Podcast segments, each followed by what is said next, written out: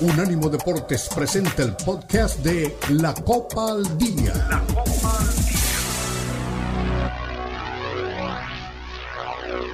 Hallado a la Liga MX, la Premier League, la Bundesliga, la Liga y las eliminatorias latinoamericanas con vista al Mundial están aquí en la Copa al Día con Alberto Pérez Landa y Hugo Carreón en una presentación de Unánimo Deportes, el poder del deporte y la cultura latina.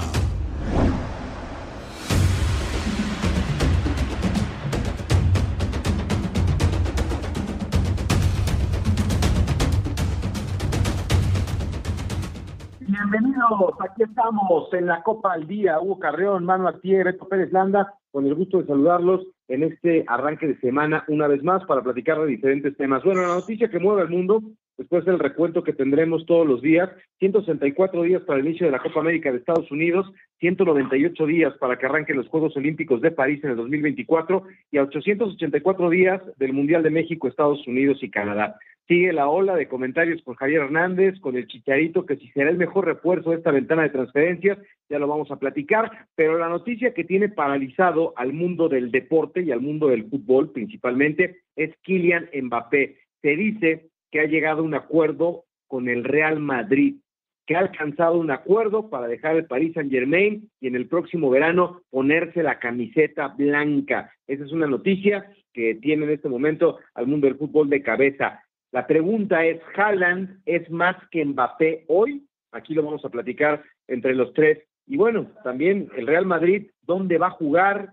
Si el Liverpool eh, es otro de los equipos que, tendríamos que ver dónde jugaría, lo vamos a platicar eh, aquí en el programa. Javier Chicharito Hernández, eh, perdón, Xavi Hernández, tras el triunfo que tuvo contra Barbastro en Copa del Rey, dijo que han hecho una muy buena parte de la competencia y que bueno, pues van a seguir eh, trabajando, aunque reconoció que han sufrido. La sugerencia de Joan Laporta de convertir al Barcelona en una sociedad anónima deportiva. Ese es otro tema interesante. Pep Guardiola, eh, la, la generación brillante que estuvo de la mano del técnico español, vamos a ver si ahora el Barcelona regresó a su realidad de no ser un equipo grande, de ser solo un equipo regional. Eso no les va a gustar a mis amigos culé, pero aquí está en el rundown. Y bueno, eh, la conferencia brasileña, la Confederación Brasileña de Fútbol recibe a directivos de la FIFA y de la CONMEBOL tras el regreso de Ednaldo Rodríguez a la presidencia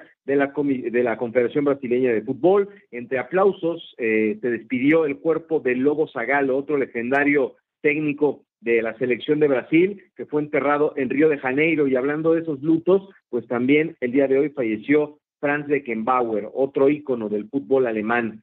Eh, saltar de la MLS a Europa eh, es eh, muy interesante. Vamos a hablar del caso de Insigne. En fin, de esto y muchas cosas estaremos platicando, pero pues Hugo, hay que abrir, me parece, el programa pues con el recuerdo, ¿no? De las malas noticias de este arranque de año. Se va Franz Beckenbauer, leyenda eh, no solamente como jugador, sino también como técnico eh, en Alemania. Y el Lobo Zagalo, caray, también nos dejó. Bienvenido.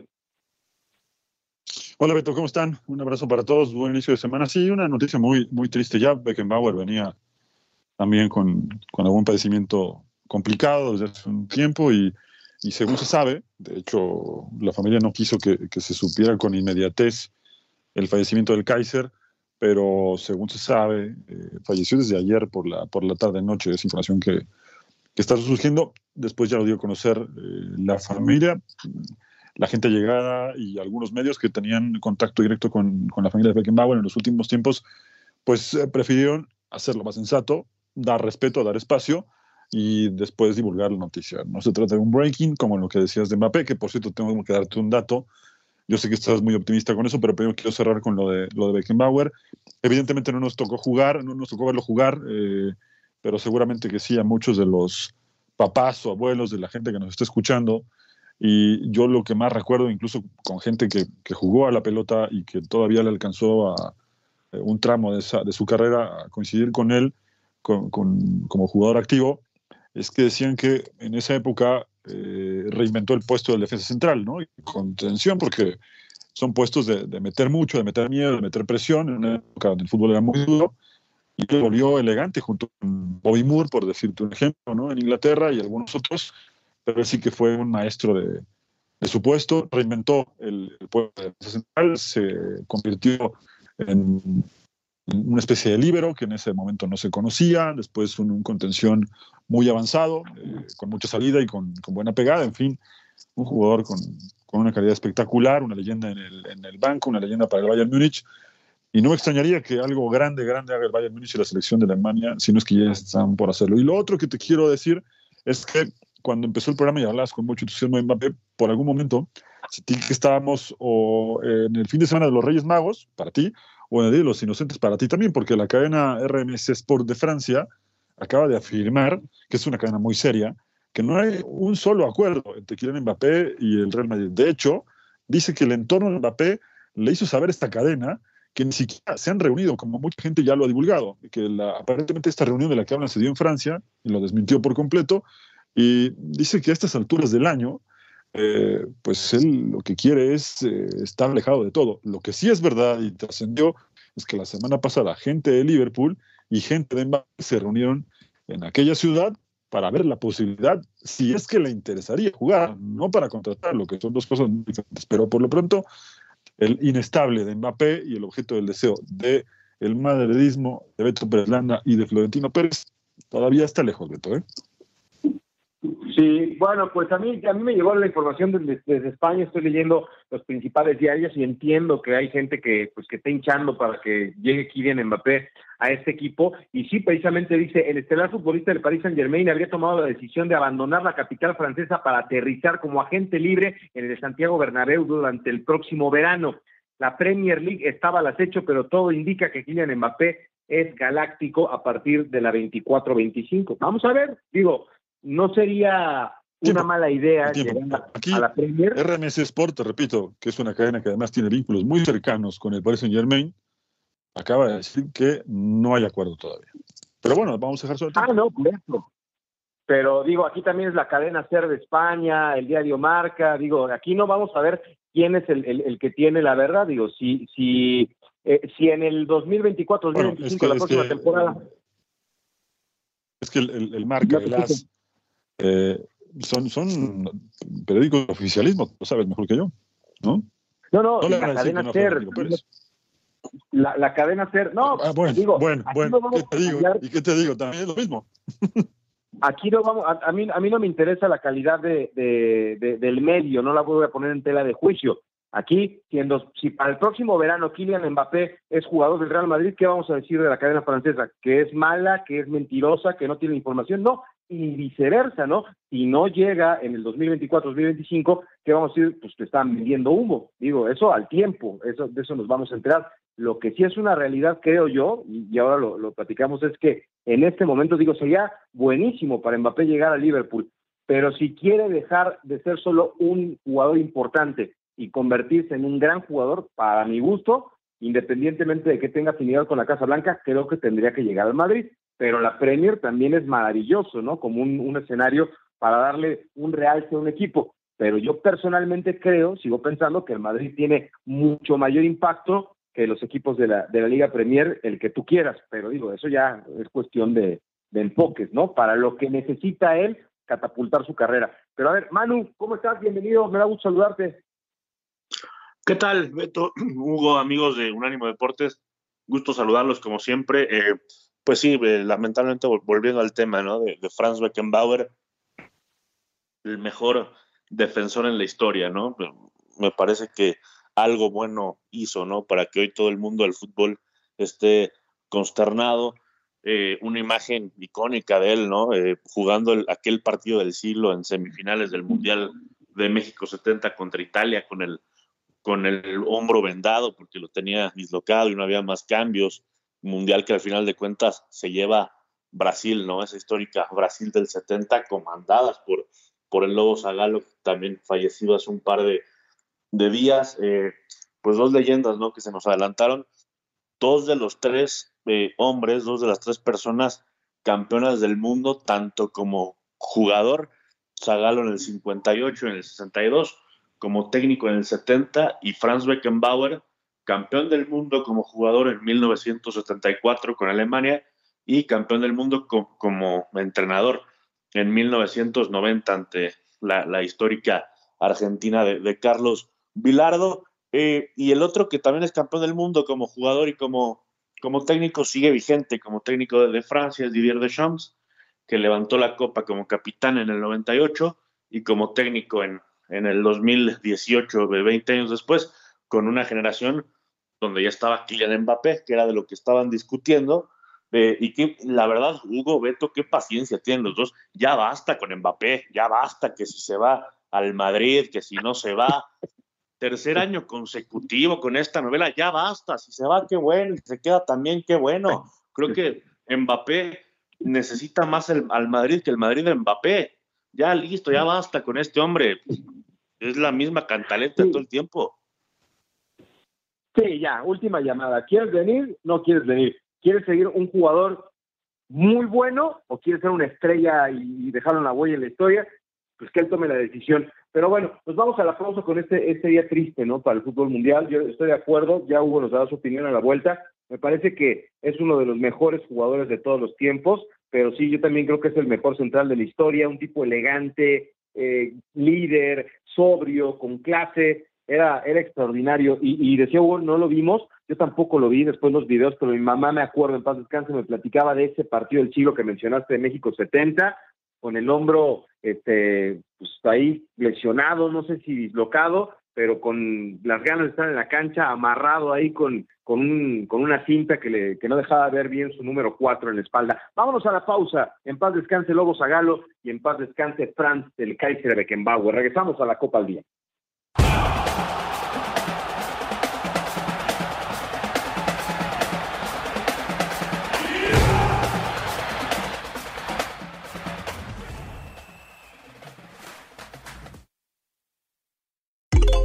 Unánimo Deportes tiene su propio canal de YouTube para que nos escuches y nos veas. Unánimo Deportes en YouTube. Míranos, míranos. Continúa la Copa al Día en Unánimo Deportes.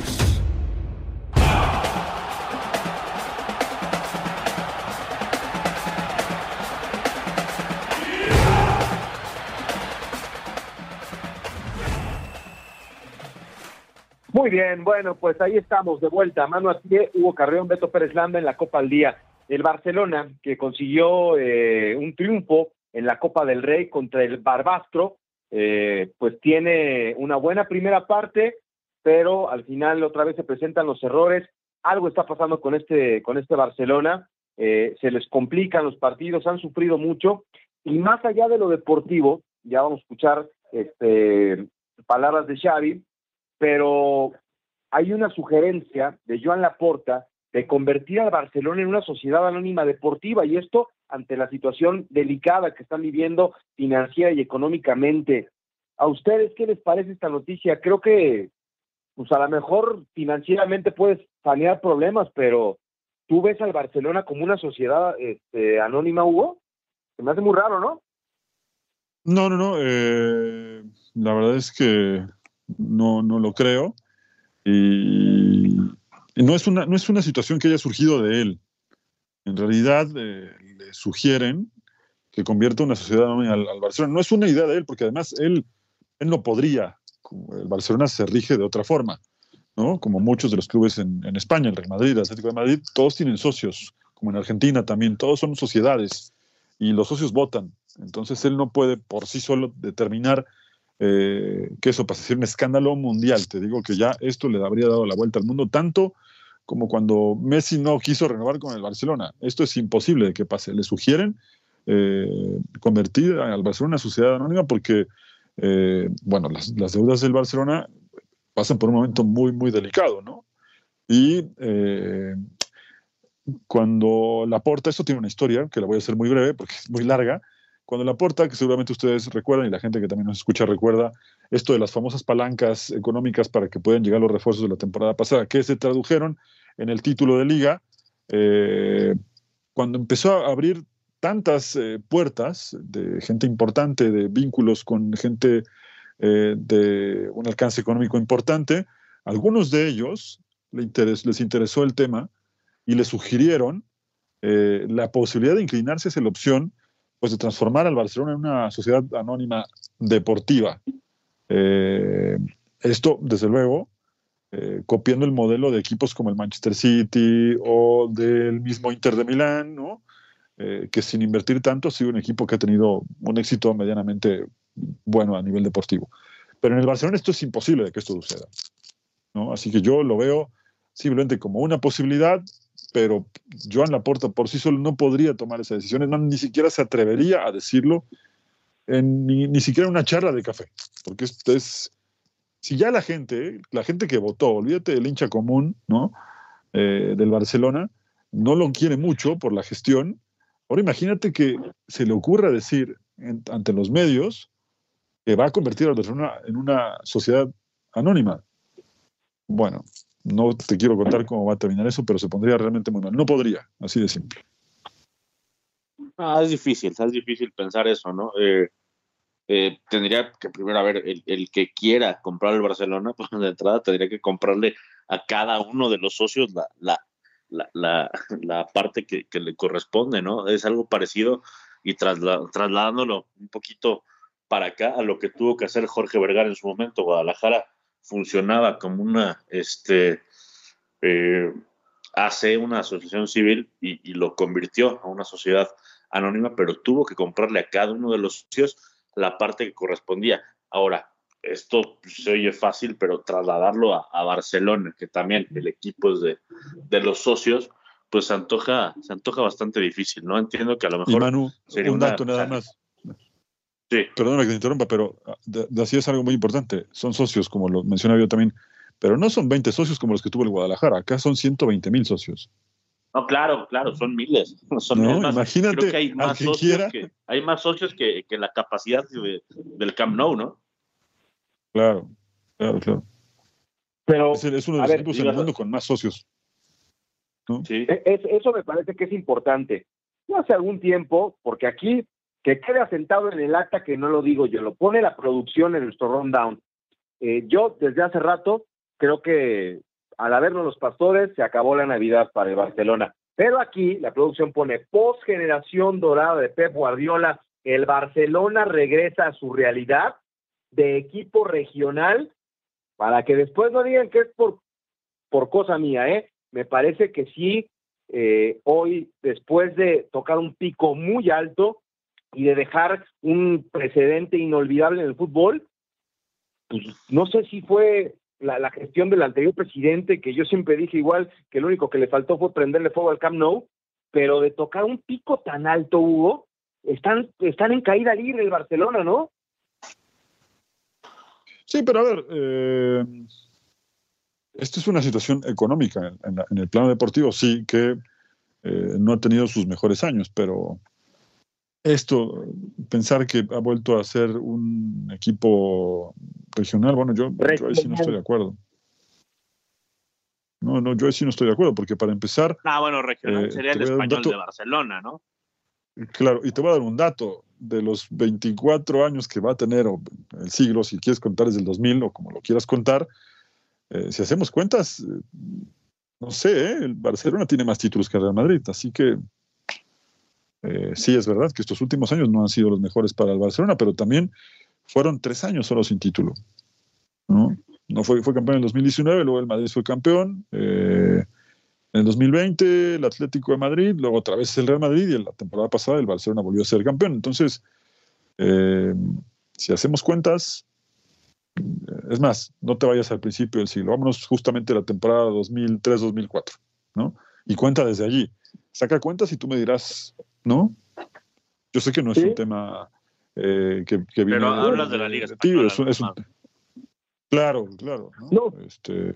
Pero yo por donde voy y haciendo, guardando las distancias, me parece que si lo comparamos con la liga y nuestro fútbol mexicano, pues el América y el Real Madrid siempre se ha comparado, ¿no? Son así como el, equipo grande. Ahora, a lo que voy con este equipo regional, el Guadalajara, nuestro fútbol, es un equipo de, gran arrastre a nivel nacional. Yo no sé si el Barcelona, y ustedes me lo podrán decir. A ver, Beto, si vamos a comparar al Real Madrid con el América, estamos todos locos, ¿no? Para empezar. no, digo, con sus distancias, ¿no? Pero tú crees, Hugo, no sé, ¿eh? la verdad es que ahí sí desconozco. El Barcelona es un, o sea, mundialmente, claro que tiene un gran impacto, pero en, en su país, en España, será un equipo de, de, de, gran arrastre a nivel este, nacional. Te lo digo porque vas al Reino de Navarra, Pamplona, o, o, o al estadio de, de Anoeta, de la Real Sociedad, y pues los equipos se ponen la camiseta y son locales, vaya el Madrid, el Barcelona y el que tú quieras, ¿no? no sé, yo ahí sí no sabía medir si el Barcelona es uno de los equipos de arrastre nacional en España como lo es Guadalajara en México.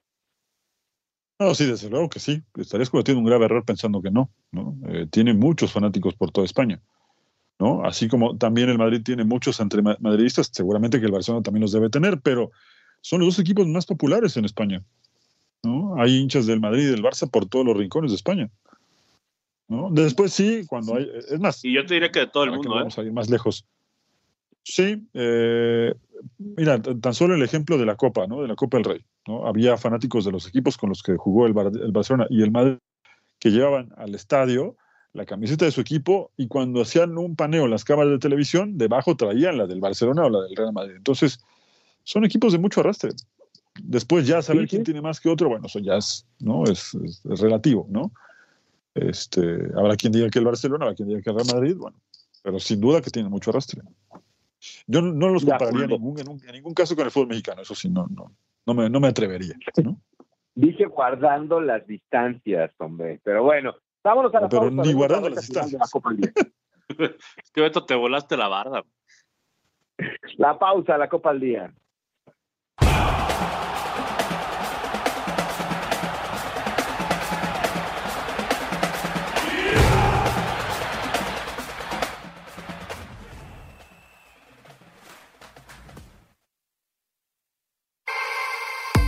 Podcasts de Unánimo Deportes están disponibles en Apple Podcasts, Spotify, Audible, Audible, audible.com y donde prefieras escuchar podcasts.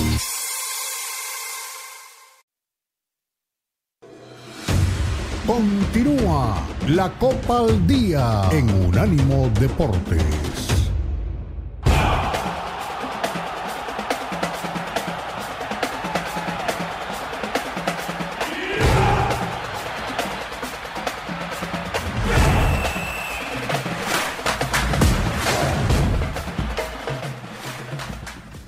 Bueno, pues aquí estamos listos en la recta final de la Copa al Día y pues siguen los ecos, ¿no? De la llegada de Javier Chicharito Hernández al equipo de Guadalajara y la pregunta es si Chicharito Hernández sería el mejor refuerzo de esta ventana de fichajes para la Liga MX. El de mayor impacto creo que sí. A mi gusto sería Salomón Rondón, que llega a Pachuca procediente de River y que ustedes dos riveristas recalcitrantes lo conocen muy bien, pero que también son afines al equipo rojiblanco de México, a las Chivas. Para ustedes, ¿es el, el Chicharito el mejor refuerzo de esta ventana de transferencias? Para mí lo es Salomón Rondón. ¿Cómo la ven desde ahí?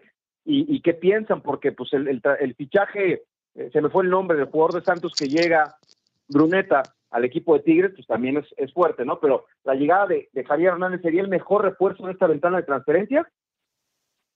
A ver, tengo la impresión de que esta charla la tuvimos el, el viernes, ¿no? Manu, Beto, no, no sé si esta, charla ya la tuvimos un poquito el viernes, ¿no? Sí, sí, pero, pero como Salomón Rondón llega al Pachuca, como Salomón Rondón llegó al Pachuca, pues Beto quiere sacar pecho de ahí, ¿no? Y sí, y sí. Bueno, además, yo insisto, ¿eh? y, y, me, sigo, me sigo sosteniendo en lo que les decía el, el, el viernes, ¿eh? Para mí, primero Chicharito tiene que ponerse en ritmo, tiene que estar bien y lo veremos hasta febrero, si bien nos va a marzo, ¿no?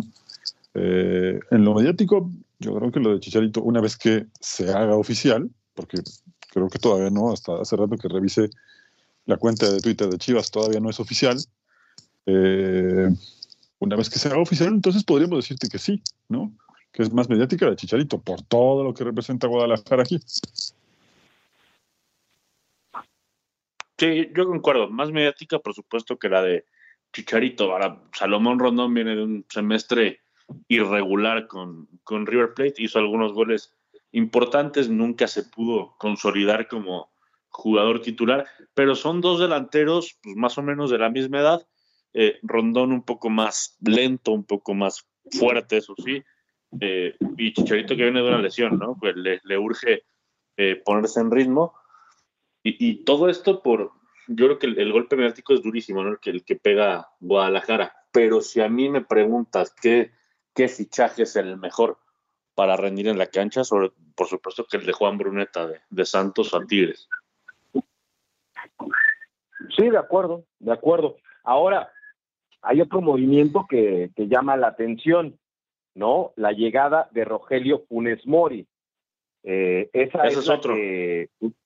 no, no, no, pero a mí me tomó por sorpresa, ¿eh? Lo de Rogelio Funes Mori, porque hablábamos de que se iba a ir al fútbol de Brasil, que es una liga importante, ese tema lo tocamos aquí hace unos días, y la realidad es que pues nos brincó la liebre y va Pumas. Yo digo, ¿con qué le van a pagar los Pumas, verdad?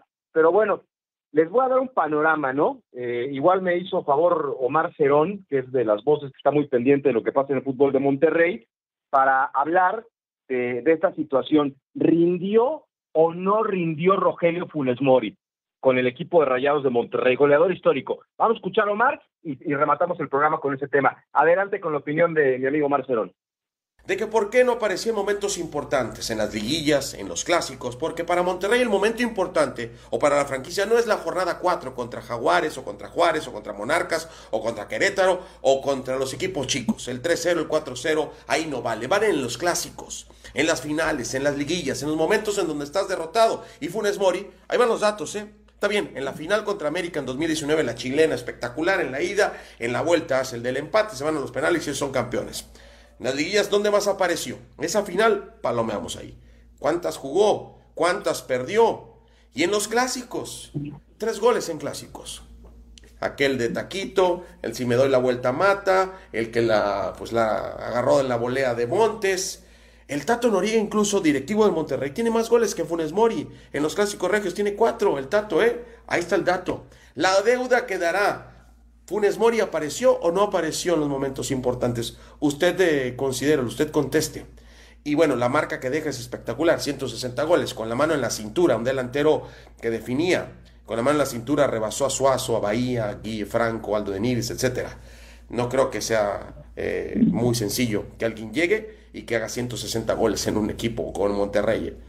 Se va Funes Mori a los Pumas. Suerte y éxito para bueno, pues los números son fríos, Hugo. Yo creo, y sé que les gusta el tema de Funes Mori, pero cuando platicaba con Omar, me decía, sí, Beto, muy bien, 160 goles y superó a todos, pero no apareció en los clásicos, no apareció en las finales. ¿Para ustedes se va bien o se va en deuda con Rayados de Monterrey, Rogelio Funes Mori? Es que ya, no le entendí, ya no le entendí. ¿Se está quejando o lo está alabando? Porque primero se queja de que no aparece en las dice finales. Que se va en deuda. Dice que se va en deuda porque marcó diferencia eh, y decía eh, hacerle goles al Morelia, al Querétaro, eh, o sea, pero que en los momentos importantes no apareció. Por eso les, lo, lo, dejo en la mesa para ustedes. Pues yo creo que sí apareció. Yo creo que sí, apareció, fue campeón de liga. ya lo decía Marcelón, le hizo gol al América en, en, dos, en dos finales. también en la final de CONCACAF contra el América, eh, es, es un, un, debate que tuvimos tú y yo, Beto, en un space. Hizo, hizo un gol que fue el 1-0, que con ese, ese gol le valió el campeonato de la CONCACAF al, al Monterrey. Eh, hizo goles en los clásicos, hizo un golazo espectacular de chilena ante el Santos en unos cuartos de final.